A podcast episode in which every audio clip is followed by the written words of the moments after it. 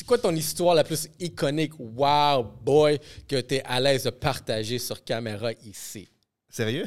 Je veux la savoir. Je te partage la mienne en retour, si tu veux. OK, OK, on va le dire. Oui, j'ai fait euh, la base des relations de presse, des re- relations publiques, mais je le répète surtout aux plus jeunes, ce sont des relations humaines que l'on fait.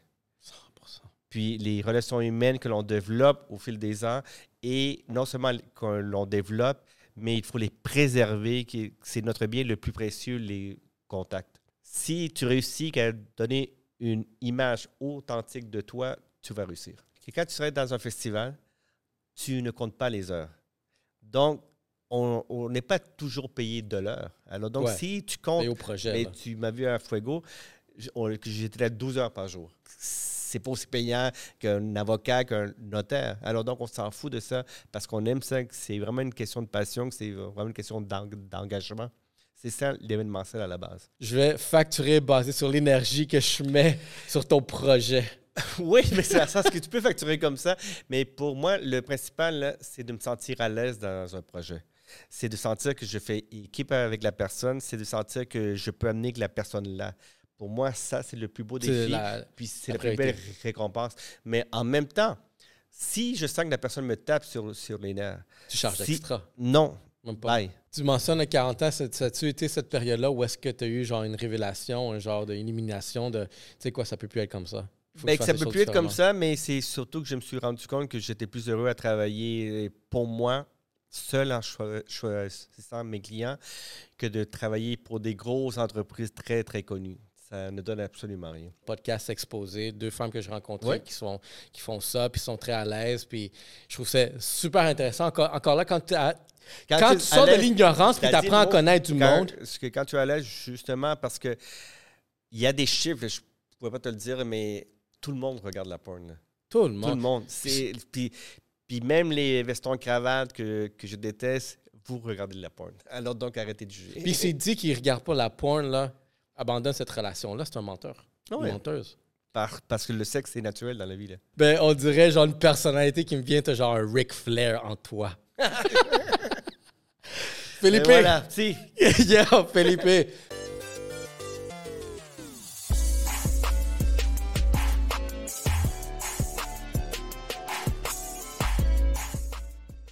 Hey, what's up, guys? Mon prochain invité, je suis super heureux de le rencontrer, de l'avoir dans, dans la prochaine chaise. Vous allez voir, un Chilien. Los chilenos, dale, dale para todo ya saben. pas- Chi, chi, le, Chile, le, le. le. Dale, Chile, c'est ça? Viva Chile! Via Chile. Tu vois, les Chiliens, c'est une autre chose. Mais vous allez voir, mon prochain invité, euh, on parle de relations publiques aujourd'hui. Ce dude-là, il est partout. Partout où est-ce que ça se passe, il est là. Vous savez déjà son nom, sûrement. C'est une super un expert de PR, mon gars. Ouh, 30 ans et plus d'expérience. Felipe Del Pozo. Let's Hola. go. Hola. Yeah, Latino Gang Gang, merci. Merci de Merci l'invitation. toi. Merci d'être Merci présent. à toi. Merci à toi pour les lunettes support local. Yeah, I Religion, Religion, guys, vous savez déjà. Vous avez vu la, la première impression, c'était déjà. Cool. Yo, ça va super bien, là. Merci. On les aime. On les aime. Vous voyez, là, guys. Mais yo, chileno, ben. Si. Encantado tenerte aquí. On va le faire en français, mais juste pour faire les bonnes euh, introductions. Je suis content d'être ici. Comment ça va? Très bien, très bien. Puis très content. Bravo euh, pour tout. Là. Merci Puis beaucoup. surtout que j'ai vu les autres pod- podcasts, c'est vraiment intéressant. Tu as développé un bon créneau, alors continue comme ça. là. Merci. Ah, puis, gars, je te connaissais pas avant, mais définitivement, après avoir fait le tour de ton, euh, vraiment, toute ton expérience, ton CV, dans le fond, là, je suis comme, shit, nice. Euh, je suis, je suis carrément impressionné de voir vraiment qu'est-ce que, qu'est-ce que tu fais. J'adore voir des personnes vraiment qui, euh, qui se distinguent, puis en plus, latino, comme shit. Je suis fier. Mais c'est drôle parce qu'à l'époque, en toute, toute sincérité, je, je me sentais bien seul. T'étais-tu le seul latino dans la game québécoise? Comment on peut l'appeler? Euh, Ben, média, dirais- média québécois? Je dirais pas le seul parce que je le sais pas officiellement, mais lorsque j'ai débuté, j'étais pratiquement le seul, oui. Mais sincèrement, la personne, moi, je vais toujours la remercier, je vais toujours la saluer, je vais toujours lui donner tout le crédit qui lui revient. La personne, moi, qui m'a inspiré, qui m'a donné le goût de foncer, puis surtout qui m'a donné le goût de, m'affirmer encore plus en tant que latino et surtout euh, hispanophone, c'est Sonia Benesra à l'époque. Sonia Parce Benes, que- ça me dit quoi? Parce que toi, tu es trop jeune, tu vois. Parce que Sonia Benesra, elle faisait partie du premier groupe de VJ à l'époque de Musique Plus, du premier Musique Plus. Elle, elle est. euh, Quelle année? Parce que je suis trop jeune. et du tout début, du, tout bout, en 1900. Putain, Je, je, je me souviens plus même plus les débuts de Musique Plus, mais c'est en 1980 quelques. Je me souviens plus de l'année là. Mais c'est vraiment les tout tout débuts. Ah, mais quand moi j'étais au cégep, alors 1988, 90, je crois. OK, OK. Moi, je suis 80. Je suis né 87. C'est ça, c'est ça. Alors, OK, alors c'est- t'étais OK, vraiment c'était petit garçon. Back then. Back then, J'étais Back in the days. Back in the days. sperme comme ça. Exactement. Alors, c'était le premier Musique Plus sur le boulevard Saint-Laurent. Et puis, Sonia, à l'époque, lorsqu'elle avait débuté à Musique Plus, on l'a critiquée énormément pour son accent. Et elle, elle y allait à fond. Elle insistait pour son accent. Elle, Hmm. elle disait Je suis comme ça. Je ne vais pas changer. C'est mes racines, la culture hispanique, parce qu'elle a grandi entre l'Algérie et euh, l'Espagne à l'époque. Et euh, moi, j'ai eu la chance de lui faire une entrevue pour le journal de mon cégep à l'époque, pour Édouard Monti à Longueuil. Et puis, on est devenus de bons amis, puis il est devenu ma mentor. OK. Et puis, euh, voilà. Alors, donc, ça m'a vraiment donné le goût de continuer en tant que latino, puis de m'affirmer. Puis, donc, quelques années plus tard, ben, je suis devenu le plus jeune attaché de presse de Musique Plus à l'époque, quand j'avais 24 ans, je crois.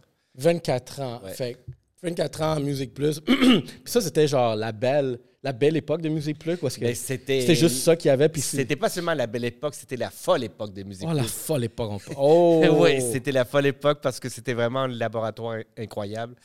Euh, moi, j'ai travaillé au Musique Plus, qui était à l'époque à côté des Foufounes électriques. Euh, on faisait tout. C'était vraiment incroyable. Moi, j'ai travaillé avec Madonna, euh, avec les Spice Girls, avec Metallica, avec tout le monde. Puis le truc qui était génial, c'est qu'on était vraiment une gang. De, on était tous dans la jeune vingtaine. On débutait tous dans le milieu, mais il y avait une telle passion, une telle énergie, puis une telle folie soir aussi. C'était vraiment les belles années aussi du boulevard Saint-Laurent. Alors, j'ai juste des bons souvenirs de ça. J'ai juste des bons souvenirs. Yo, je, peux, je peux imaginer, en plus, toi, tu devais être un hot boy dans le temps. là. Yo, ça avait Instagram hot boy. Là. Comment ça tu devais? Je suis encore? D'ailleurs, t'as raison, t'as raison. Hey, je prends un shot. Non, mais c'est- sans blague. Euh, L'époque Musique Plus, il y avait un party de Noël. Je ne dirais pas c'est quoi le prix que j'ai gagné, mais on m'a remis un prix, euh, un prix relié à ça. Il faut jamais dire. Regarde, moi, il faut jamais que tu me dises. Il faut pas que tu me dises. j'ai Non, j'étais comme. euh, je l'ai encore le prix. C'était une vieille cassette VHS parce qu'à l'époque, on avait les cassettes VHS. Puis on m'avait surnommé le fucker boy de Musique Plus, un truc comme ça. Oh! Ah bon, je le dis, t'as dit pas de censure, je l'ai dit. Alors, Il y a pas avec de un condom. Avec Oh, un condom. Alors, les années 90, voilà. Oh shit, toi, t'es un wow boy, hein? Mais c'est nice, tant mieux, parce que je pense aussi que c'est important. Moi aussi, j'ai dit des fois, je comme, yo, quand j'avais 24 ans, j'étais Ben- j'étais wild boys. Il faut être wild boys. C'est Ben, ça, moi, je trouve ça important. Puis justement, j'ai eu la conversation. ben, j'ai, j'ai la conversation souvent avec un de mes clients avec qui j'ai une bonne relation, mais on est très différents parce que lui, il est extrêmement conservateur. Et puis moi, je, lui dis toujours que tu ne dois pas juger les gens par, de un, par leur apparence. C'est le résultat qui compte. Et, et si la personne est différente de toi, ben c'est tant mieux parce que cette personne-là, elle a une autre perspective de la vie. Elle s'assume autrement que toi. Et puis, euh, j'ai toujours été un petit peu euh, champ gauche. Je me suis toujours affirmé di- différemment. Progressivement, Mais, euh, genre. Pardon? Plus progressif. Je sais Les pas nouvelles plus idées, les nouvelles ou- tendances. Ça, oui, mais j'ai toujours aimé penser, comme on dit, out of the box, penser différemment, parce que ça, c'est important. Puis j'ai toujours un peu la mentalité un peu punk sans lettres. J'aime le do-it-yourself. J'aime l'esprit rock aussi. Puis je pense que c'est très important parce que c'est ça qui nous amène notre euh, indépendance. Cette culture-là aussi, mais ça, ça paraît aussi, tu sais, gars, c'est. T'es- Je sais pas, t'es quel âge, Mais si tu avais 24 ans à Musique Plus en des années folles, Ouais. je vais faire un calcul, même, je pense qu'on en parle déjà, tu sais, j'ai dans tes Ah oui, je suis pas jeune, non, non, j'ai âge? 54. 54, yo, tu parais très bien.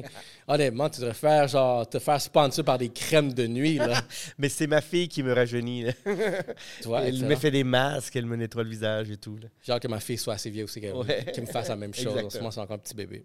Mais, mais excellent. Puis, fait que c'est des années folles. Puis là, j'imagine que tu étais, vraiment le gars vraiment qui avait beaucoup d'attention. Tu avais une job de rêve. Ben, dire, exactement. Puis d'ailleurs, mon ancien roommate que je salue, qui était une de mes idoles que j'ai pu rencontrer, c'était à l'époque, euh, ben, c'est toujours un des meilleurs photographes de Montréal, Jean Blais, qui à l'époque, justement, dans les années 80, 90, c'était vraiment le summum ici en Amérique du Nord en photo de mode.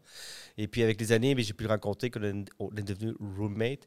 Puis lui il me disait, Philippe, tu as la job de rêve, tu es attaché de presse à Musique Plus tu es ami avec, à l'époque, quand il débutait encore plus hot que maintenant, est-ce que tu tiens avec euh, Éric Lapointe, avec tout le monde, tu as tout ce que tu veux à 24 ans? Je lui dis, oui, c'est vrai. OK, attends, question. Quoi? T'as-tu célébré la Coupe Stanley? En 93? Ouais. Oui. Parce qu'on dirait que tu étais dans cette En phase. 93, oui. Et elle travaillait à Musique Plus. Oui. Mais le truc qui était génial de Musique Plus, c'est que comme on, on était tous dans la vingtaine, on avait une énergie, on travaillait des heures de fou. On ne dormait presque pas, on était debout le matin, puis c'était du 7 sur 7 parce qu'on aimait ça, parce qu'on voulait ça. On vivait vraiment le entertainment, on vivait vraiment la culture. Puis c'était la belle époque des bars aussi. Mm. Autant les After Hours que le Di- Salvio à l'époque. Puis deux, deux de mes très bons amis encore étaient les propriétaires du Sona, François Bazinet, que je salue, qui est le fondateur, le créateur de Gourou, François Bazinet, Mm. La boisson énergie Gourou. OK, nice. Mon- que mon autre ami Pierre Jutrin, qui était le propriétaire à l'époque du mythique club euh, Di Salvio. Alors donc, Oui. euh, c'était ben, c'était comme le Sunset Strip de Los Angeles. On l'avait à Montréal avec le boulevard Saint-Laurent, avec l'After Hours. Alors ça faisait partie de l'énergie qu'on avait de sortir la nuit parce que pour moi, c'est important aussi parce que c'est là qu'on rencontrait les artistes, c'est là qu'on rencontrait les gens, puis que c'est là aussi où on refaisait le monde. C'est dans le sens que toutes les idées sortaient de là. Les premiers parties de loft, les premières soirées aussi de nuit, c'était vraiment génial. Wow. Euh, je, peux, je peux imaginer ça, puis drôlement, tu on parle de Musique Plus dans ce cas-là, nous autres, on a, dernièrement, on s'est connus dans les, en courriel avant de se Ouais. voir en vrai, je pense que c'était, En avril fois- dernier ou en mai dernier, oui. tu vois, ben, regarde, ça, c'est quelque chose aussi, ouais, parce Ouais. que je pense, la première fois que je t'ai vu, c'était une game de soccer. Vu? Une game de soccer, où ça?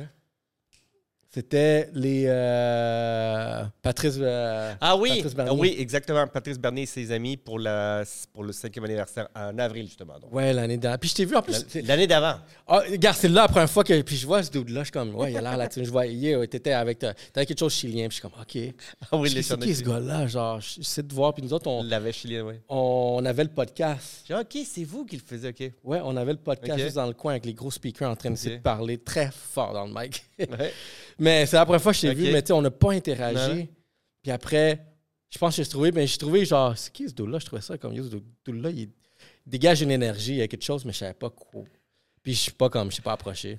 Puis après, soudainement, un an plus tard, ben, Ouais, c'est là qu'on a commencé Exactement, à plus interagir. Mais le destin, mais moi, c'est très important. Puis il y a une chose que je répète toujours, puis je m'en suis vraiment rendu compte au fil des ans.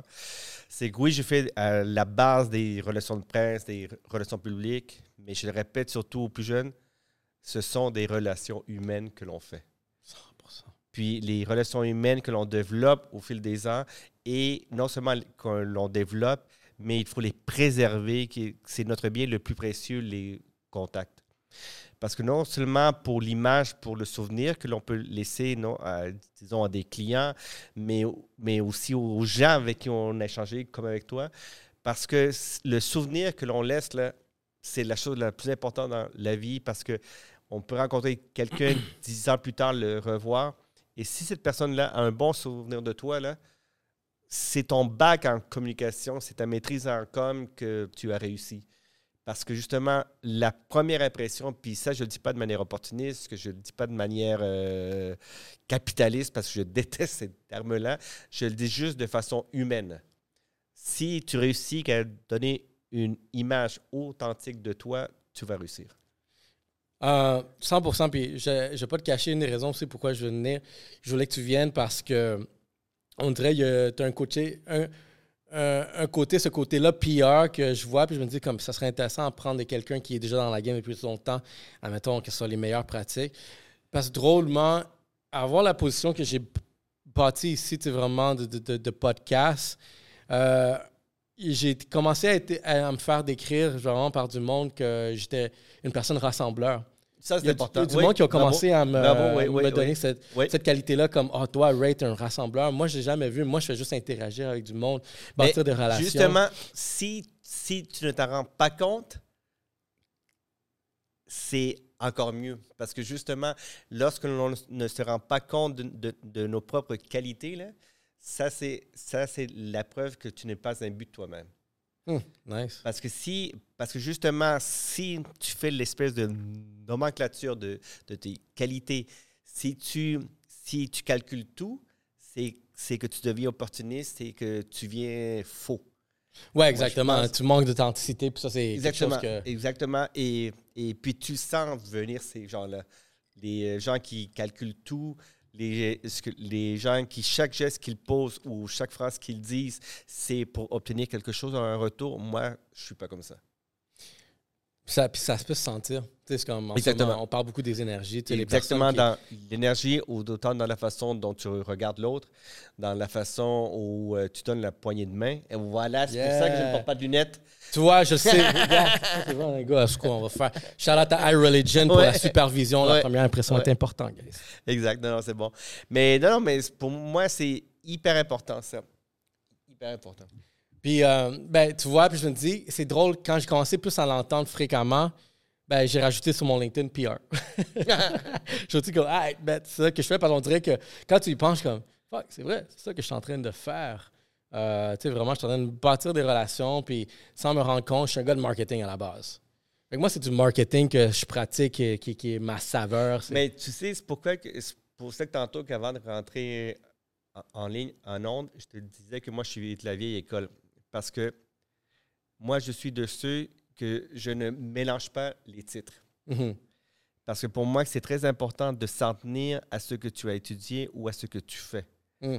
Parce que justement, je le vois dans la nouvelle génération, puis je ne critique pas, c'est juste un constat.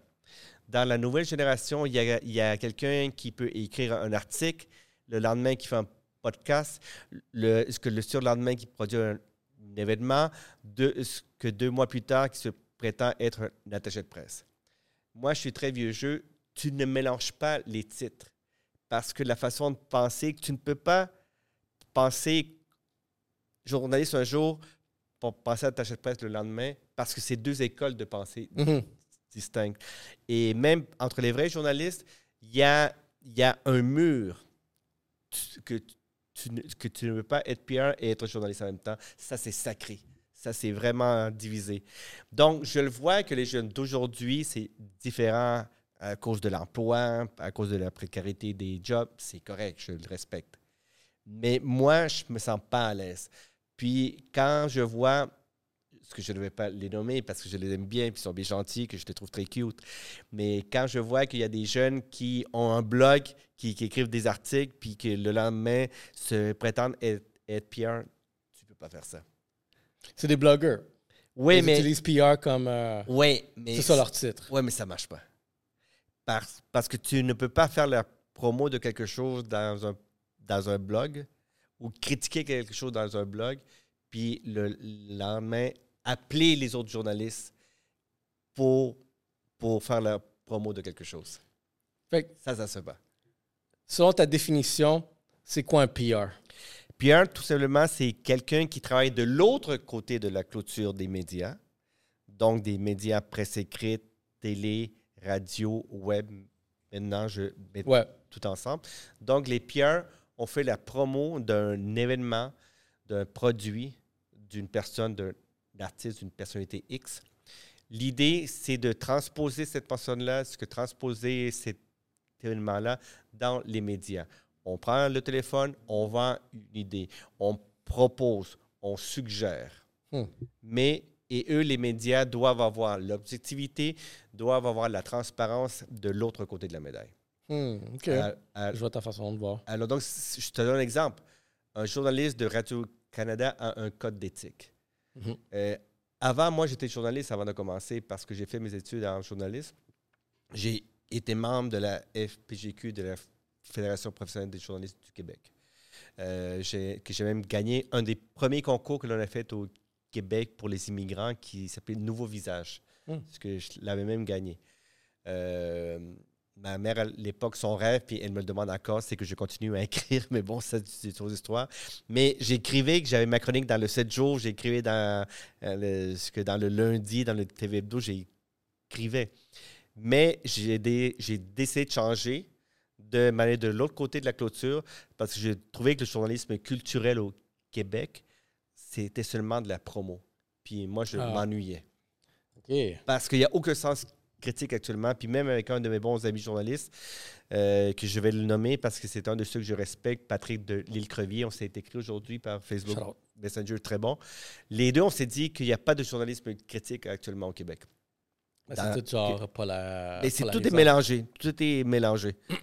Euh, puis donc, dans les années 90, il y avait Musique Plus, il y avait Le Voir, qu'il y a d'autres choses qu'on pourrait plus critiquer de manière constructive, mais critiquer.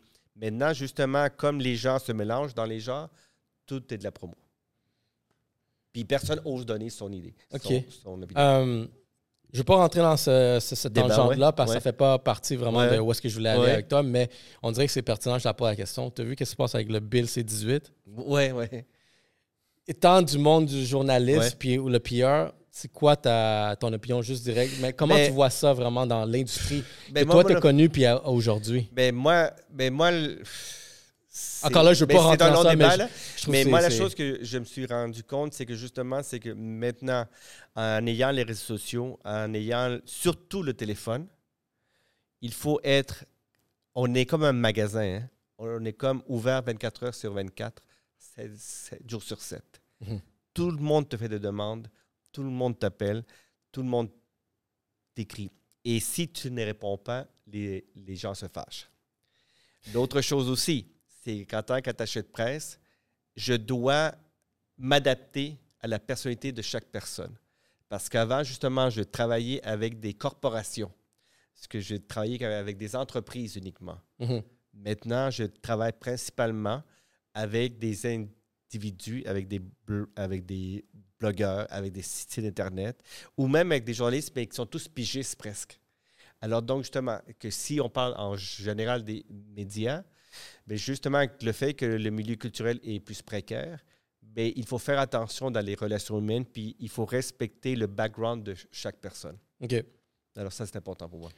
Puis, penses-tu, puis ça, la dernière question, puis après, on sort de, Ouais. ce- euh, sort de là. Euh, penses-tu que vraiment, c'est. euh, T'es-tu en faveur vraiment que, les, euh, que le gouvernement impose une loi sur, mettons, ce genre de, de, de, de nouvelles-là en ligne? Parce que ça, la. Mais la- c'est quel- quelque part, tu n'as pas le choix parce que justement, que les gros les, les grosses entreprises américaines, Facebook, Google, ils sont en train- ils prennent toute la place. For sure. Tu n'as pas le choix. Tu n'as pas le choix, mais en, en même temps, la grosse erreur du gouvernement canadien, c'est qu'ils ont réagi trop tard. Alors donc, maintenant, non, non seulement qu'ils doivent se battre contre les gens américains, mais contre les nouvelles habitudes des, Des consommateurs. personnes, ouais. C'est ça. Alors, c'est trop tard. Ouais, puis tu sais, regarde, moi, genre, un, un commentaire, j'ai largué après quelqu'un euh, se plaignait de ça, là, comme, euh, j'ai dit, regarde, le gouvernement, c'est, ils ont décidé de kicker et réveiller l'ours, puis Ouais. maintenant, on se plaint que l'ours est réveillé. Ben, c'est ça. Mais sauf qu'en même temps, ils essaient en même temps de protéger l'identité culturelle canadienne, puis ça, c'est important. Parce que sinon, on va tous devenir. euh, bref. La culture, pour moi, c'est c'est la chose qui nous rend tous distincts. Ouais. Anyway, euh, c'est juste c'est là Mhm. que je ferme ça. Parenthèse. ouais, exactement. Fait comme attaché de presse, euh, tu vois, là, il faut que je travaille à cause de la tangente. Je suis comme, damn. Mais euh, comme attaché de presse, en ce moment, toi, tu écris beaucoup, toujours à ce jour? Non, non. Ben, j'ai écrit mes communiqués de presse seulement. C'est tout, OK. Ouais, ouais. Fait que c'est rien d'autre. Mais, t'avais, mais dans le fond, dans le temps, tu avais une belle plume puis tu pouvais Il faire. paraît que j'avais une belle plume, que j'ai eu des bons commentaires et tout, puis j'aimais. Ben, Puis il y a plusieurs journalistes qui m'ont façonné, ou des auteurs ou des poètes. Non seulement dans ma façon d'écrire, mais dans ma façon de penser. Parce qu'il y a toujours une espèce de liberté que je recherche puis que je prône, autant dans les idées que dans le vécu. D'ailleurs, un des livres que j'ai toujours remercié mon père de m'avoir acheté, c'est le Dictionnaire des rebelles. Dictionnaire des rebelles. C'est hein? un énorme bouquin avec les rebelles dans tout, que ce soit dans le sport, que ce soit dans les arts, que ce soit dans la politique. Puis ça, ça inspire justement pour non seulement s'exprimer, ses propres idées, mais dans sa façon d'être. Parce que sinon, je pense que le plus important, c'est les individus. Moi, lor- lorsque tout le monde est lisse, lorsque tout le monde est pareil, c'est la chose la plus ennuyeuse au monde. Ben oui. Même si j'ai perdu des emplois à cause de mon look, même si j'ai perdu des, des emplois parce que je ne porte pas de cravate, de veston, de chemise, fuck you. moi, c'est moi, je suis comme ça. Non, mais 100% puis gars, je pense qu'il faut que tu sois comme ça. Puis je pense que la, façon dont je t'en ai parlé, puis étant un doute vraiment, genre, qui de- qui revient de longtemps, euh, t'as respecté ton identité, t'as Voilà. été authentique. Fait Ouais. que, c'est exactement ça, qu'on demande en ce moment. Tu veux réussir les médias sociaux, Ouais. ben, sois authentique, première des choses. Voilà, c'est ça. Puis en tout cas, aussi, t'es consistant dans tout ce que tu fais. Bon. Je lisais un peu tes euh, communiqués de presse, essayer de découvrir, essayer de trouver des golden nuggets. Je me dis, qu'est-ce que je peux trouver sur lui? J'en ai trouvé. Il y a certaines choses que j'ai trouvées qui pouvaient être intéressantes. Euh, une chose qui me piquait la curiosité encore là, parce que on voit genre la job d'un gars de PR comme qui peut être vraiment euh, un peu.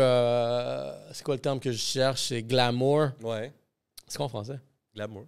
Glamour. international. Ah ouais? Ouais. Ah. En espagnol aussi, ça emploie glamour. Glamour. Bah, gars, c'est, glamour vraiment comme métier. Puis je peux imaginer peut-être un doute de PR à New York, ça doit être genre, yo, la grosse tête, vraiment le doute qui est partout en train de sais, Ouais. Tu vois une image, genre vraiment, de, de, qui peut être une série Netflix. Euh, mais aussi, tu mentionnes beaucoup que c'est pas le métier le plus payant. Est-ce que c'est vrai ou est-ce que c'est. Mais c'est dans le sens Ça que c'est vrai. Mais c'est dans le sens que tu peux Voilà. faire de l'argent, oui, mais c'est c'est dans le sens qu'on n'est pas comme des. C'est dans le sens que quand tu. Exemple, que quand tu serais dans un festival, tu ne comptes pas les heures. Donc, on n'est pas toujours payé de l'heure. Alors, donc, Ouais. si tu comptes au projet? Mais là? tu m'as vu à Fuego, j'étais là 12 heures par jour. Alors, donc, si tu comptes les 12 heures, c'est sûr qu'on va payer de l'heure. Alors, donc, c'est sûr que c'est pour ça que je dis que qu'on n'est pas payé à l'heure toujours. On pas, alors, donc, c'est sûr que c'est pas aussi payant qu'un avocat, qu'un notaire. Alors, donc, on s'en fout de ça parce qu'on aime ça, que c'est vraiment une question de passion, que c'est vraiment une question d'eng- d'engagement. C'est ça l'événementiel à la base. Um, c'est drôle parce que je t'écoute dire ça, puis dans ma tête, je suis comme, tu sais quoi?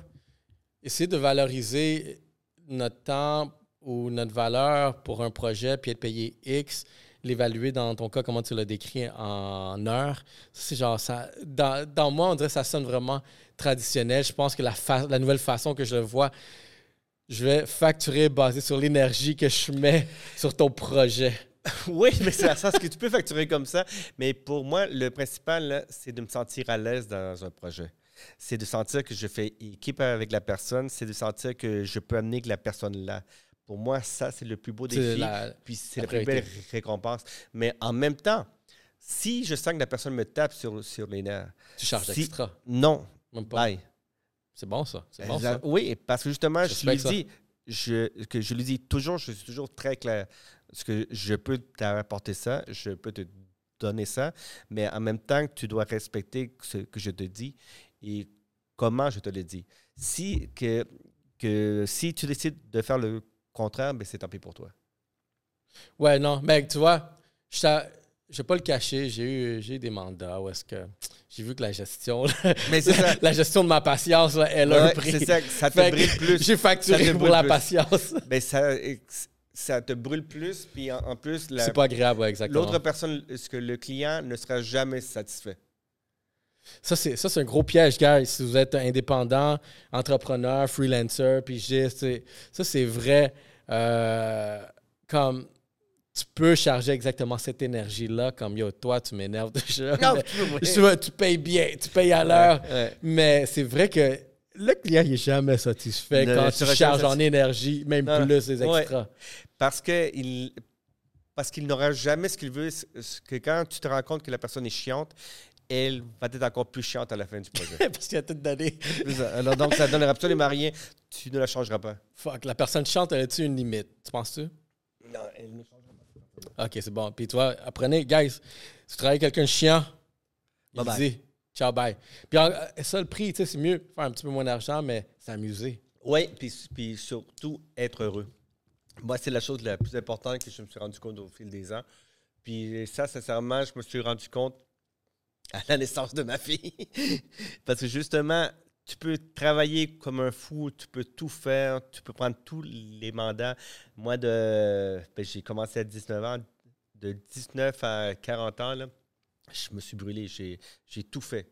Tout, tout fait. Je travaillais du 7 sur 7, le 31 décembre, le, le 24 décembre.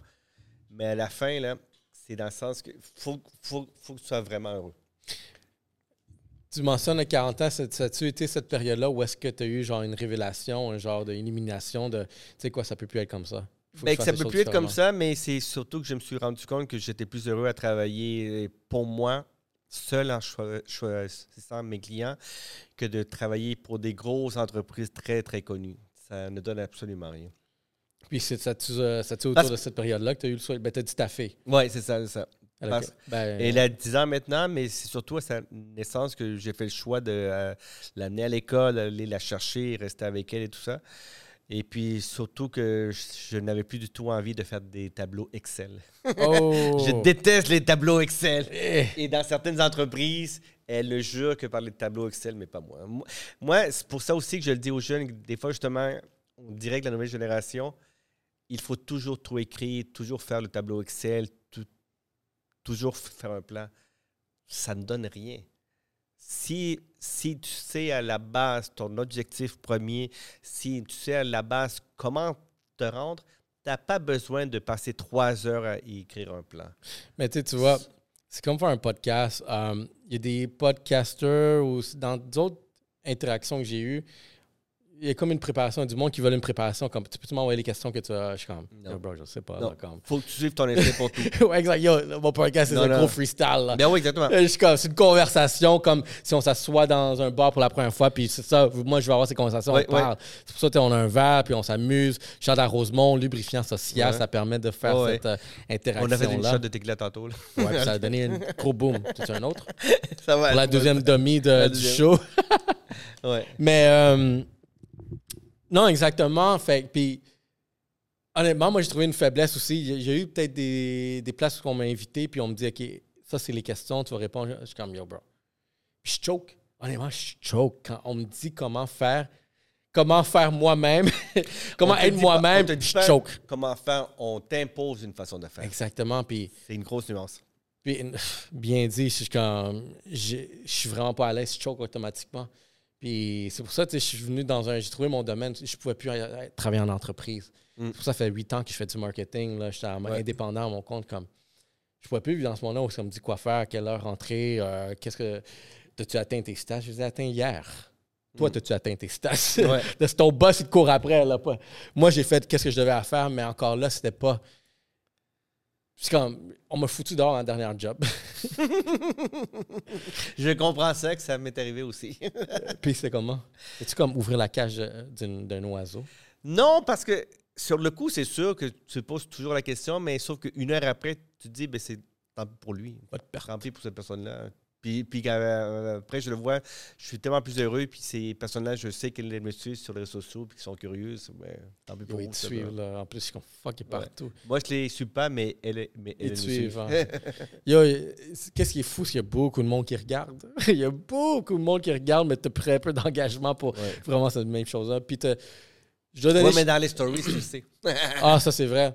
Moi, je veux donner un shout-out à tous vous, euh, les personnes qu'on ne se connaît pas, nos abonnés qui, euh, on s'est jamais vus, mais qui nous encouragent. Ouais, Ça, c'est super nice. Ça fait un minimum. Mais ça, c'est des choses qui sont toujours surprenantes, puis c'est une des bonnes choses des réseaux sociaux. C'est quand les gens prennent le temps de décrire quelque chose, puis surtout de manière publique. Et puis quand tu sens que c'est senti, là, il faut prendre le temps de les remercier, ces gens-là. Définitivement. Moi, je dis, puis moi, je dis à tout le monde aussi, comme si vous me voyez dans. Tu sais, je commence à avoir un peu de fame là, en ce moment. Là, je suis comme. Ah, ah, ah. Mets tes lunettes. Yo, I legit. Mais j'encourage tout le monde à, tu sais, vraiment. euh, sais, yo, si on se croise puis j'ai une, une bouteille de Rosemont, là, on va prendre un shot, c'est sûr. ça, c'est mon vibe, c'est comme ça que je suis. Ouais, ouais. Puis je pense que c'est pour ça que, tu sais, vraiment, le monde dit comme shit, rassembleur, tu fais des choses, tu sais, ça avance bien. Mais, puis encore là, je me dis, laisse-moi apprendre encore plus de quelqu'un d'autre qui, qui le fait encore plus longtemps que moi. Parce que moi, je sais pas ce que je fais. Je dis à chaque jour, je me réveille, je suis comme, qu'est-ce que je fais aujourd'hui? Je fais quelque chose, mais je sais pas qu'est-ce que je fais. Ben, si, si tu gardes ton sourire aussi, c'est correct. Yeah, définitivement. Hum, bon, je vois aussi, là, euh, OK, dans tous les projets, qui a été le projet de plus envergure, mais celui-là qui t'a capturé le plus? Vraiment, toi, que tu étais à ta nature le plus près. Quel a été le projet? Ben, hormis Musique Plus, parce que Musique Plus, ça a été vraiment des années incroyables que, que, que je ne peux pas cataloguer. Il y a deux projets que je suis vraiment très fier que j'ai fait dans ma jeunesse, disons. Il y a un projet qui était assez fou, c'était le film Le vieil homme et la mer, The Old, The Old Man and the Sea. C'est une production faite à Montréal qui a gagné un Oscar pour le meilleur film d'animation. Et euh, qu'est-ce que j'ai aimé de cette aventure-là, c'est que le producteur m'a engagé parce que l'année précédente, il avait eu un film nominé aux Oscars, mais il n'avait pas gagné. Et l'Académie des Oscars lui a dit Ta grande erreur, c'est que tu as acheté de la publicité, mais tu n'avais pas d'attaché de presse. Alors là, ils lui ont dit Si Drop tu engages un attaché de presse, ton prochain film, tu Va vas pouvoir gagner. Tu sais pourquoi? Parce que justement, l'achat de publicité, puis, puis euh, ça, je veux dire, mes clients, l'achat de pub peut te donner de la popularité, mais l'attaché de presse avec les médias te donne de la notoriété. Oh! oui. Donc, c'est la, Bars. c'est ça c'est une grande nuance. Alors donc, lorsqu'on m'a engagé, on m'a mis de la pression. On m'a dit, tu as neuf mois pour nous faire gagner un Oscar. Puis donc, c'était fou parce qu'avant, les bureaux étaient sur la rue Peel et Wellington, avant que Griffintown existe. C'était des euh, lofts, c'était vide. Et puis, les bureaux étaient là. Puis, c'était vraiment incroyable comme aventure parce que j'ai travaillé avec euh, Entertainment Tonight, avec Access Hollywood, avec le, avec le euh, Variety, avec, avec le Hollywood Reporter de Montréal. Euh, et on a fait une première à Londres aussi avec le film. Et euh, le film a gagné l'Oscar du meilleur film d'animation. Et puis, on m'a vraiment. On a fait de la première page. J'ai encore un cadre chez moi. Euh, on a fait de la première page de la presse avec moi qui tenait l'affiche. C'était vraiment le fun de sentir qu'on faisait part d'une aventure puis qu'on a relevé le défi. Hmm. Super cool, super intéressant que tu fais, tu fais une drop du gros knowledge. Parce qu'en même temps, que tu vois justement que les relations de presse apportent quelque chose de concret. Tu coûtes Parce- combien? Que je t'ai- contracté. Là. Black Box Media. Ouais. Mais aussi, sinon, une chose que j'aime, c'est que j'ai toujours eu la grande opportunité, la grande chance de choisir mes mandats. Puis euh, avec des gens avec qui je continue à collaborer, c'est avec Amnesty International. Puis pour moi, c'est très important de, de m'engager dans des événements de solidarité. Puis avec Amnesty, j'ai fait leurs 35 ans, j'ai fait leur 40e et leur 50e. Et puis, entre autres, pour le 35e, on avait réenregistré la chanson Give Pe- Peace a Chance au euh, Reine Elisabeth avec 35 artistes. Puis à l'époque, avec euh, Justin Trudeau avant qu'il soit le premier ministre. Alors, c'était assez spécial, ça aussi. Puis toi, c'est toi qui J'avais fait tout toute la organiser. coordination que j'avais invité avec les artistes. Parce que justement, que quand je dis que je fais des relations de presse puis des relations publiques, c'est que j'avais invité les artistes et les médias. On avait tout fait ça en 12 heures aussi dans un étage, sur un étage du Reine-Elisabeth. OK, shit, c'est impressionnant. Puis admettons, euh, juste beaucoup plus récent, t'es vraiment... euh, en ce moment, genre, je vois que t'es partout dans tous les restos. Je suis comme, tu veux manger la pizza? Ben, qu'est-ce que j'ai aimé, puis, euh, puis donc tu as fait partie de, ces, de, de cette expérience-là, c'est Fuego Fuego. Parce que justement, avec Olivier, que tu, as- ben, que tu m'as parlé de lui au début, Olivier, euh, ouais, on s'est connus avant même qu'il lance le Beach Club. On s'est connus euh, dans un restaurant. On avait parlé de ses projets et tout. Puis, bref, ce qu'il m'a dit qu'un jour, on allait, on allait travailler ensemble. Puis là, pour Fuego, il m'a appelé. Et puis, qu'est-ce que j'avais aimé, c'est que justement, je lui avais dit, moi, en commençant, oui, le festival, ça m'intéresse. Oui, le festival, euh, je vais, je suis sûr que je vais réussir à en parler. Mais pour moi, le plus important, c'est la communauté latine de Montréal. Puis, je te le donne pour ça. Ouais. Si on réussit non seulement à la rejoindre, qui était un de mes objectifs, mais je veux aussi faire connaître les artistes locaux. Fait que c'est toi qui call le move d'amener les artistes locaux? Ben oui. Ben non, mais il y en a, Ben- il les book, mais sauf que pour faire la promo, c'est mon idée. Il m'a donné carte blanche. Puis moi, je te dis que si les artistes locaux sont partout, ben eux, ce sont tes meilleurs porte-voix, ce sont tes meilleurs porte-étendards, ce sont tes euh, meilleurs agents de promo. Et puis, euh, lorsque le fameux article de la presse est sorti aussi avec, euh, avec les portraits des artistes, moi, c'était mon plus beau cadeau. Puis je dis toujours, le plus beau cadeau de l'attaché de presse, c'est que nous, on est derrière les projecteurs. Mais lorsque l'artiste ou le projet qu'on réussit à le mettre au devant, là, puis que ça fonctionne, ça, c'est notre plus beau cadeau. Wow. Non, honnêtement, j'ai j'ai- t'as travaillé comme un acharné. Euh, même les suivis au téléphone, je suis comme, hey, va direct au but. Puis je voyais vraiment que yo, ça devait être non-stop. Mais je suis fier que tu as fait ça. tu sais, euh, drôlement, tu sais, regarde. Tu sais, nous autres, shit, euh, ce serait cool, tu primo, l'année prochaine. là. Mais parce que nous autres aussi, on a décidé de faire une initiative. Mais Oui, ça, ça a été parfait, initiative de notre bar. C'était parfait. Tu sais, parce que moi, j'ai eu, regarde, je me suis assis avec Natif TV, puis euh, on parle, puis on dit comme, tu sais, comment on va tra- chercher. euh, parce que là, c'est là que la, colla- la colla- collaboration avec euh, Show Urbano, Shout Out Ivo, euh, est venue, puis on était comme, OK, il y a Show Urbano dans, sur la table, puis il dit, qu'est-ce qu'on peut faire? Puis j'ai dit, comme, tu sais, si on allait chercher les Latinos, puis on était en mars, ben profitons de Fuego Fuego. Mhm, Euh, embarquons dans le train clandestin. Ouais, ouais. Puis on a fait exactement ça, tu sais. euh, puis moi, je te dis, regarde, de, cœur, de volonté, de passion, Mhm. je me suis impliqué parce que je me dis, ça, ça peut être peut-être le projet que ça va nous permet, tu sais, vraiment mettre les Latinos sur la map d'une certaine Ouais. façon, mais nous autres, voir vraiment qu'est-ce qu'on est prêt à mettre pour euh, la, la communauté. Je viens de cette communauté-là, puis il y a longtemps que je me cherche à développer, à me développer, mais aussi trouver c'est quoi ma nature. Puis je trouve à être ici comme latino qui a une position assez unique que j'ai bâtie indépendamment, puis euh, grâce à une équipe superbe. Puis je me dis, qu'est-ce qu'on peut faire pour la communauté? Puis je dis, comme la meilleure chose, invitons tous les artistes locaux à faire vraiment une émission. Mhm. Mais je ne veux pas faire, tu sais, on fait des entrevues déjà, comme on le fait en ce moment, des conversations, mais je voulais mettre les artistes sur un autre, euh, sur un autre piédestal. Je veux les, a- les, Mais je les- pense qu'ils étaient contents justement d'être au même niveau que les artistes internationaux. Alors, donc, ça, c'est Oui. c'est important pour eux de le sentir, de le voir, de se voir valoriser. Et puis, euh, parce que, puis ça, je le dis avec amour, parce que je travaille au Gala Dynasty, mais on a toujours l'impression que la communauté noire est toujours mise de l'avant. Puis ça, c'est très correct, au contraire. Mais il y a ouais. aussi de la place pour d'autres communautés. C'est vrai. Alors donc, moi, j'ai l'impression que le festival Fuego Fuego permet aux Latinos de s'extérioriser. Et puis, comme je le dis à l'entrevue, comme je le répétais, ben, c'est le fun de voir les drapeaux de chaque pays aussi. Sur place, les gens étaient fiers de leur drapeau, les gens étaient fiers de s'exprimer.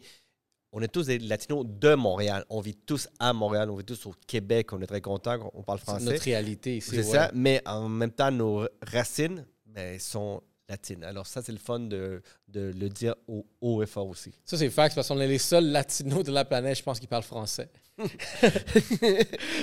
Ben, c'est, mais c'est la preuve justement que les racines latines, euh, ben, que les Québécois sont les Latinos de l'Amérique du Nord. Ah, tu vois, exactement. Mais exactement, regarde, je pense que ça fait longtemps que les Latinos se cherchent à Montréal à vraiment de se, se- se valoriser notre culture. Puis cet événement-là, je te jure, premièrement, ça a été le week-end le plus beau jusqu'à date 2023. Ouais, il faisait Il y a pas chaud, mais no- chaud. C'est le, le plus beau week-end Ouais. de 2023 Ça, c'est vrai. jusqu'à date. Je pense que c'était voulu qu'on l'aille. Non, non, c'était pas. non, non, mais moi, j'ai fait la danse du, du soleil chez moi avant. Tu l'as fait? Ouais. Moi, j'ai fait. euh, attends, dire le contraire. pas la danse de la pluie, mais anyway, gars, je vais mêler, Je parle crack. mais, première fois que je chantais la fierté de Latino Exactement, c'est à. Montréal, C'est je suis comme fuck, it's beautiful. Tout le monde, si t'étais pas Latino puis t'étais là, t'étais Latino. Ouais, exactement, automatique. ouais, ouais. Parce que Latino, c'est comme ça qu'on est en tout temps. Tous les dimanches, on se rassemblait, on mange la- le gros repas, on boit, puis si t'es là à côté, viens, t'es. Ma fille de 10 ans est venu, est-ce que même s'il n'avait pas le droit, mais que la gang de Olivier le boss. l'a permis et on lui a donné une passe, alors donc je les remercie. Mais il était tr- très fier d'être là parce qu'il m'a répété quelque chose qu'il m'avait dit parce qu'elle est venue une fois à une soirée de la fête nationale du Chili et il m'a dit, nous, nous parce qu'elle est née ici, mais elle se considère chilienne, nous, les Chiliens, c'est la même chose comme les Latinos d'ici. Hein? Parce que quand on, on danse, qu'on bouge tout le temps les fesses. Alors ça, elle aimait ça de voir ça aussi à Fuego Fuego. Yo, les gars, si on parle de Chili, je suis allé à des games de soccer Chili Ouais. au coin du métro en Ouais. Rive-Bourassa. T'es déjà allé? Ben oui, oui, bien sûr. Yo, les Chiliens. Colo là, Colo! les Chiliens, là, premièrement, tu ne veux pas t'affronter contre les Chiliens. Là. tu te fais défoncer. Ton, ton estime va baisser. Yo, les Chiliens, ça a tellement cette fierté-là. Vous êtes, je pense, un des seuls peuples latinos qui a vraiment un genre de fierté très unique. Je sais pas pourquoi, mais il paraît que c'est- Non, mais je dirais... Bon, on n'est pas les Mais seuls. toutes, parce que... mais toutes. Non, non, mais je Il y en a beaucoup, seuls. mais il y a quelque chose que les Chiliens font différemment en termes de fierté. Je- un- premièrement, vous avez un chant pour toutes. Oui, ça c'est vrai. mais euh, je ne sais pas pourquoi, mais même quand on est à l'extérieur, il y a quelque chose qui, qui, qui nous garde cette flamme-là en nous. Euh, moi, je suis parti du Chili à l'âge de 5 ans. Puis, euh, on ne vit pas en fonction de notre pays, mais il y a quelque chose, c'est vrai, qui nous réunit. Puis surtout quand l'équipe nationale joue, là, la Roja. euh, la terre peut s'arrêter et puis donc c'est c'est parce que oui contre le Pérou sinon mon père est venu chez moi hier pour voir le match de Colo Colo ma fille aussi sait c'est qui Colo Colo alors euh, on transmet ça de génération en Ouais, génération moi aussi, j'en ai connu une le Rwandais. ouais. C'est qui qui a inventé le pisco sour? Ouais, Allez-y. ah ouais la chicane entre le Chili et Le- Pérou ah ouais, c'est qui le pisco sour? Ah ouais, c'est le Chilien. Ouais. Le Chilien. Ah, les Péruviens, c'est quoi? Ouais, mais en même temps, je suis, je suis très, très honnête. La partie qui est maintenant chilienne, ben, elle était péruvienne avant, et que le Chili l'a gagnée avec la guerre du Pacifique. Alors, Mm. Faut, faut le dire. Faut le dire. Voilà, voilà, Humblement. voilà. Shout out. Mais non, revenez, tu sais, Fuego Fuego, c'est euh, cette, cette fierté. Je suis content vraiment que c'est nice. C'était-tu. euh, à quel niveau stressant? C'était-tu senti que tout était en contrôle? Genre. euh, Ben, euh, non, point de vue sincèrement, sincèrement, moi, j'étais très, très étonné parce que c'est un grand festival, puis j'ai trouvé vraiment que ça roulait parfaitement, puis que toute, toute, toute l'équipe avait un énorme sourire. Yo, tout le donc, monde ça, collaboré. Ouais, Tout le monde a Tout le collaboré. monde était de bonne humeur, tout le monde était vraiment content, puis je trouve que c'est vraiment exceptionnel parce que la même équipe qui fait, euh, ben, qui faisait Métro, qui faisait Fuego, ben, c'est la même équipe qui fait le Beach Club, c'est la même équipe qui fait Es- Puis donc, ils travaillent, ces gens-là, là, ils travaillent. C'est sûr qu'ils sont associés avec des anciens de Evenco, avec des euh, consultants et tout, avec le Parc olympique, avec Sonia Provençal, avec mon ami. Mais ces gens-là travaillent énormément, travaillent énormément. Euh, mais ils me l'ont dit avant même, ben, lorsqu'ils m'ont engagé, qu'ils m'ont dit Felipe, le Fuego, la première année, ça les a surpris, puis ils m'ont dit c'est sûr que ça doit être comme ça encore. C'est juste du fun parce que la musique est happy. C'est vrai. C'est un cliché que j'aime pas ça dire ça, mais c'est un cliché que c'est vrai. Mais c'est vrai. Mais tu sais, c'est comme, tu sais, pour tous les, les, on dirait Québécois, tout le monde qui comprend pas le latino, si vous, si vous seriez justement toutes les, les paroles des chansons. Ah oui, c'est autre chose là. Yo, c'est autre chose. Tu penses que tu es en train de pleurer, mais non, tu es en train de pleurer au lit. Oh, exactement, exactement. On va faire les ting. Puis c'est, ça le vibe. Puis ça, je trouve que tu sais, je suis fier qu'en ce moment, que on est capable de. Moi, ce que je dis à tout le monde, c'est yo, la culture latine, elle mérite sa place dans le mainstream québécois. Parce Ah non, que, mais il va y arriver. quand- Parce qu'il y a 10, 15 ans, c'était encore la culture black qui se battait pour arriver dans les radios, pour arriver dans les télévisions. Maintenant, moi, je suis sûr que dans quelques années, ce sera autour de la culture latino. Et puis tantôt, c'est quand tu me posais la question que si j'étais un des premiers latinos à la télé, euh, quelques années plus tard, j'ai produit un concert au Francophonie, deux concerts du groupe, je ne sais pas si tu connais, du groupe chilien Laley. Allez, non. L'Alain qui est euh, le truc qui est génial de ce groupe-là qui a gagné des euh, MTV Awards puis des Grammy Awards. le chanteur Beto Cuevas a grandi à Montréal. Il a fait son cégep au cégep Saint-Laurent. Ensuite, il est revenu au Chili. Puis ils ont puis il est devenu le chanteur du groupe Lalaïc, un groupe de pop rock chilien. Euh, ils sont venus deux fois à enregistrer des albums à Montréal avec Aldo Nova, le producteur de Céline Dion. Ils ont travaillé avec Umberto Gatti, qui est le producteur de Céline Dion aussi à Hollywood. Et euh, on a eu l'idée, Beto et moi, de, ben, de les amener ici. Ils ont fait donc un, énorme show francophonie, deux fois 40 000 personnes. Hmm. Et là, j'ai dit à Beto, si tu veux que le groupe fonctionne au Québec, tu, tu dois enregistrer une chanson en français. Ils l'ont fait et elle est devenue numéro un au palmarès de la disque en début 2000, si j'ai bonne Non, de, euh, fin mi-90. Bref, tout ça pour dire que, encore une fois en promo, j'ai dit aux gens latinos de Montréal, sortez vos drapeaux. Et les gens des francopholies étaient tellement surpris de voir autant de latinos, 40 000 personnes. Ça a été pour moi, entre Fuego Fuego et la ley à Montréal, il y a eu un gap, il y a eu un trou.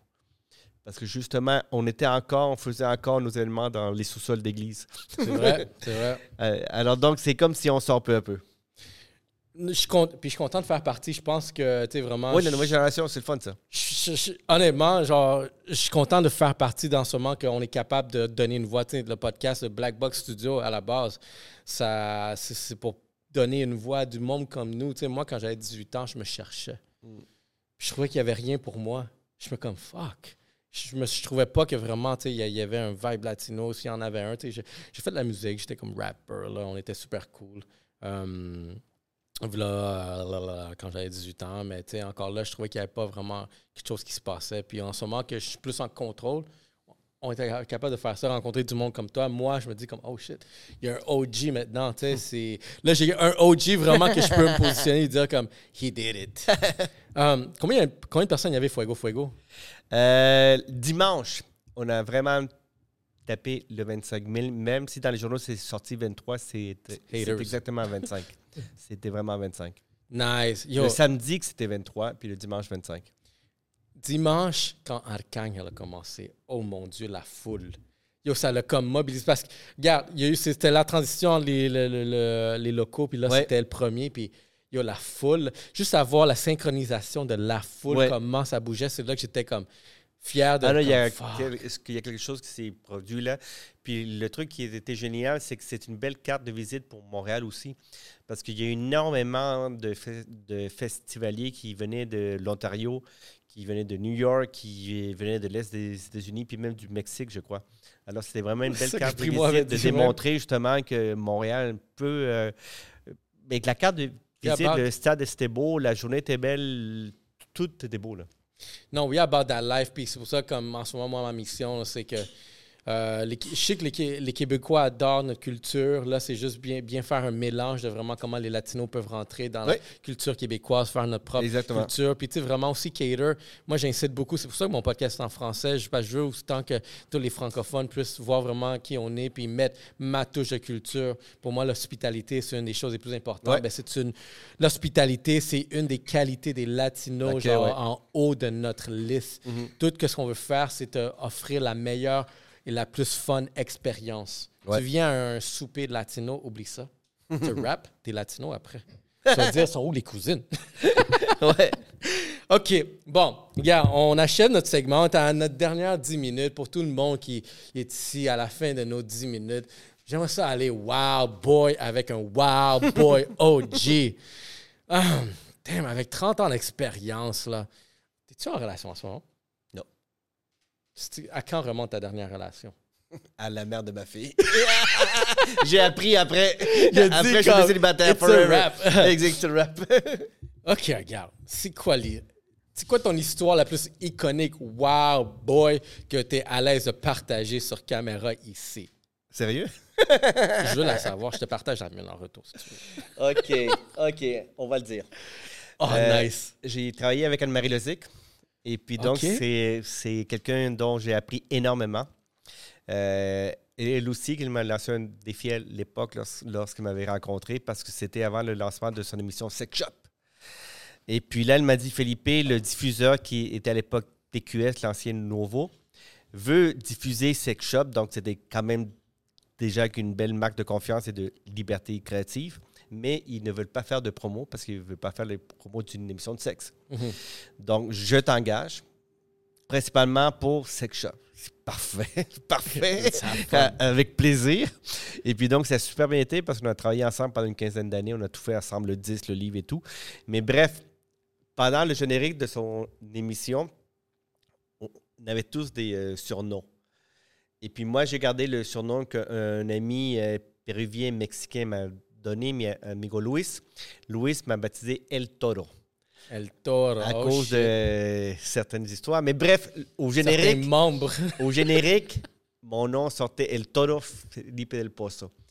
Puis, le lendemain de la première émission, ou peut-être un mois après, quand plusieurs personnes, non seulement des amis, ont vu le générique et ont vu mon surnom, mais des amis de mes parents, mais c'est là que je me suis vu que tout le monde regardait l'émission de tous les âges. Et puis, une chose aussi que j'ai bien aimé de cette émission-là, c'est qu'Anne-Marie, que j'allais au tournage et que parfois je devais me sacrifier.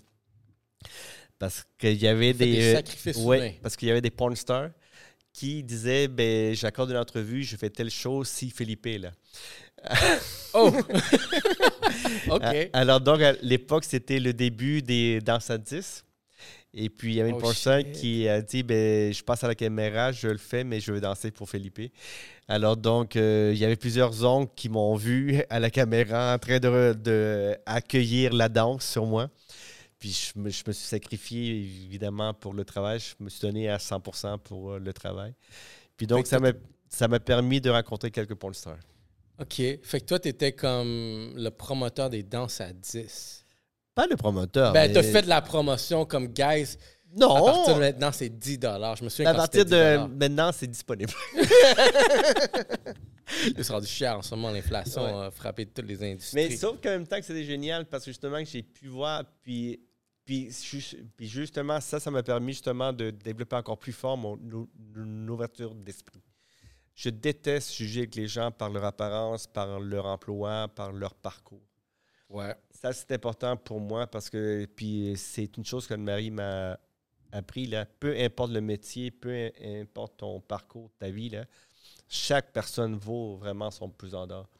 Puis euh, je suis allé rencontrer des porn stars, puis ils sont très cool, puis il n'y a vraiment rien. Euh... Mais les Poor Stars, puis on va dire, on les appelait les OF d'aujourd'hui. Ouais, OF d'aujourd'hui. Ils sont très chill. là. Dernièrement, Ah on, a eu, on a eu des invités de- Oh oui. qui sont venus shoot un podcast, puis on fait la promotion. Euh, je ne sais pas s'ils me permettent, je veux dire, il y a un podcast exposé, deux femmes que j'ai rencontrées Ouais. qui, sont, qui font ça, puis sont très à l'aise, puis je trouve ça super intéressant. Encore, encore là, quand, t'as- quand, tu, sors de l'ignorance, puis tu apprends à connaître du quand- monde, parce que quand tu allais, justement, parce que il y a des chiffres, je ne pourrais pas te le dire, mais tout le monde regarde la porn. tout le Tout le monde. monde. C'est- Puis, puis même les vestons cravates que, que je déteste, vous regardez de la porn. Alors donc, arrêtez de juger. Puis s'il dit qu'il ne regarde pas la porn, là, abandonne cette relation-là, c'est un menteur. Ah Une menteuse. Par- parce que le sexe, c'est naturel dans la vie. C'est naturel.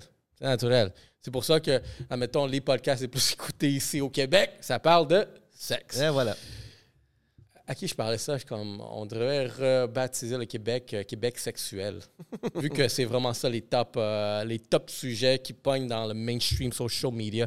N'importe quoi qui est textuel, extrapolé, ça pogne. Ah, tu vois, l'alarme vient de sonner. Fait Tu que, vois que la preuve, euh, parce que quand on dit que. oh, merde? Parce que quand on dit que les latinos, que c'est important, la famille, ben. Je dois voir la maman bientôt, même à 54 ans. ah, mais t'as une bonne relation avec. Oui, oui. Non, mais que c'est important parce que- parce que quand on dit que nos parents nous aident dans notre parcours, là, puis, euh, puis même si mes parents, des fois, encore me posent des questions, parce que quand tu me parles de mes souvenirs, de ce que des trucs que j'ai fait, j'ai des histoires que peut-être je dirai un jour avec des personnalités très grandes du milieu, des chanteurs, des acteurs américains et tout ça. C'est le fun parce que ça, ça m'a permis d'ouvrir mon esprit quand, je travaillais avec Julie euh, Snyder après l'émission, ce que je sortais avec, avec toutes les vedettes. On fermait les bars, on, ouvrait les bars. Et puis, euh, ben, c'est ça que ça a permis d'apprendre plein de choses. Fait que, si je comprends bien, tu sais, c'est comme, gars, je suis pas pour Jinx, mais si demain, tu vraiment tout s'arrête, t'es quand même fier de dire que yo, t'as vécu. Ah oui, T'as oui! vécu ta vie. là. Sincèrement, on me le demande, là, puis euh, ça, je le dis sans aucune prétention, je le dis toujours, j'ai tout vu, j'ai tout entendu. Puis sincèrement, je- regardez, j'ai vu Jason Presley, l'acteur de Bever- Beverly Hills 90210. Mhm. Euh, il était au euh, sauna, le premier After Hours de mon ami François. Il est tombé à quatre pattes. On l'a ramassé. on s'est reparlé après. Les extrêmes, on les a vécus avec, avec, Bruce, euh, avec Bruce Willis aussi à Montréal. On les a vécus. Mais, Oh. mais en même temps, que c'était l'époque où tout le monde se défoulait. Ça faisait partie peut-être les belles années, que les Golden Years de Montréal, les années 90. Il n'y avait pas Mais- un- toujours un cellulaire après toi en train de ça. voir ah, si ben, quelqu'un prend. un bon point. C'est ça qu'on n'avait pas de cellulaire. Fait qu'il n'y avait pas genre de, de, de, Il de y avait- blackmail. genre. On en parlait, mais sauf qu'il n'y avait rien. Puis, à la limite, là, moi, j'ai toujours dit que tu peux faire ce que tu veux dans la vie, mais si tu as des bonnes valeurs, puis si, puis si tu n'abuses pas des autres, là, c'est correct. Je, trouve ça important, moi, de toucher certains, certains extrêmes parce que tu sais c'est quoi la vie comme ça. Effectivement. Puis j'aime vraiment les conseils que tu donnes. Un pareil que je, que je partage avec toi, c'est à tous les jeunes, tu sais, vraiment. Moi, j'étais wild boy dans mon début vingtaine, puis je- j'en ai partagé. Moi aussi, je pense, j'ai eu le titre fuck boy. on, a eu, on parlait de ça dans un autre podcast parce que quand, quand tu as fini ta carrière, fuck boy, là, tu t'es marié. fait qu'on a toute cette période-là, mais honnêtement, je suis fier de l'avoir eu parce que j'ai vu des choses. Maintenant, je suis tranquille, puis je fais ce que j'ai à faire. Je m'occupe de ma fille, de ma femme, puis la vie est belle. Je fais Ouais, que je, je m'occupe de la Fait que ça business. fait partie de notre parcours. C'est pour ça que moi, ça m'a pris peut-être plus de temps. Ça m'a pris jusqu'à mes 40 ans. Mais en même temps, c'est correct, j'étais prêt. Mais j'en garde, on apprend moi aussi la, la- la relation. C'est un autre, c'est un autre autre sujet. sujet. Un autre sujet. Mais Felipe, Si. Felipe, hey, merci d'être venu. J'ai Ben, aimé ça, genre. Merci à toi. Puis je suis content vraiment, gars, on va faire un autre épisode parce qu'on va écouter toutes les histoires. Mais Je veux entendre tes histoires, toi. dit qu'ils voudraient qu'un jour que j'écrive mon autobiographie. On va voir si Mais c'est fais ça que j'allais dire. C'est justement ça que j'allais dire. J'ai hâte de voir la biographie, toutes les histoires. Ouais. On va l'appeler. Comment, regarde, je te donne un titre. Histoire de Montréal. oui. Par Mais Felipe. C'est drôle parce que justement, les histoires de Montréal, on en parlait ben, justement du boulevard Saint-Laurent, euh, il y a- y tellement de choses à raconter. Là. Mais aussi à l'extérieur, parce que j'ai fêté mes 40 ans à Las Vegas avec des amis de Toronto, qu'on avait été voir le show de Motley Crue à Vegas. Et le truc drôle, c'est que 14 ans plus tard, la copine qui m'avait reçu à Las Vegas, une fille de Las Vegas, vient, vient me voir bientôt. Alors, donc, comme on dit, c'est pour ça qu'il faut toujours les relations humaines. Peu importe qui tu rencontres dans la vie, là, tu sais pas ce qui va se passer après. Philippe, juste pour finir sur cette note, euh, j'aimerais ça que Black Box Media s'occupe de ton Netflix series. Parce que ça, ça va être fou. Ouais, il y a plein d'idoles avec. euh. OK, juste pour finir, quel acteur voudrais-tu qu'il soit, qu'il fasse ton Netflix series? Euh, non, je sais pas. Ben, moi, moi j'ai un acteur que j'admire, puis donc que j'ai eu la chance d'avoir son autographe et qui me l'a envoyé lui-même grâce à un photographe français qui est malheureusement décédé l'année dernière, qui était son photographe attitré, l'acteur américain Mickey Rourke. Euh, Je, Mickey Rourke, ouais. Oh shit. Ben, lui, il m'a envoyé son autographe, il l'a signé. Et lorsqu'il signe un autographe vraiment de manière sincère et personnalisée, il signe son nom Mickey, mais aussi son nom de son frère qui est décédé et son nom de son chien préféré Yoki qui est Oh. décédé. Alors ça, je l'ai chez moi. Moi, j'ai même fait une partie de ma maîtrise sur Mickey Rourke parce que je trouvais intéressant comment les médias peuvent décrire quelqu'un. J'ai fait une partie de ma maîtrise en biologie de l'image. Justement, parce que lui, il battait un petit peu le. C'était l'ère Reagan aux États-Unis. Bref, j'aime détailler les gens, le look, l'attitude, le style, qu'est-ce qu'on en exprime dans les médias. Alors, c'est un quelqu'un que j'aime bien. Mais bon, il est rendu vieux, plus âgé maintenant. Puis on dirait que juste pour finir sur là, je sais que ça fait genre trois fois que je sais finir. Ben, on dirait genre une personnalité qui me vient, t'as genre un Ric Flair en toi. Philippe, Et voilà, si. Yo, Felipe, merci beaucoup d'être venu. Yellow Sea Podcast, guys. Ouais, C'était un plaisir. Ciao, guys. C'était du feu. Ciao. Euh, Barber. Mon Ah oui, c'est barber, toi là. que tu y vas souvent. ouais, exactement. Puis Rosemont, c'est le lubrifiant social. On est Black prêt? Box, la casse qui nous donne euh, l'espace. Fait que là, C'est là c'est question d'aller remplir les espaces. J'ai quatre pas disponibles encore. On va demander Beach Day. à- Hey, va. Primo!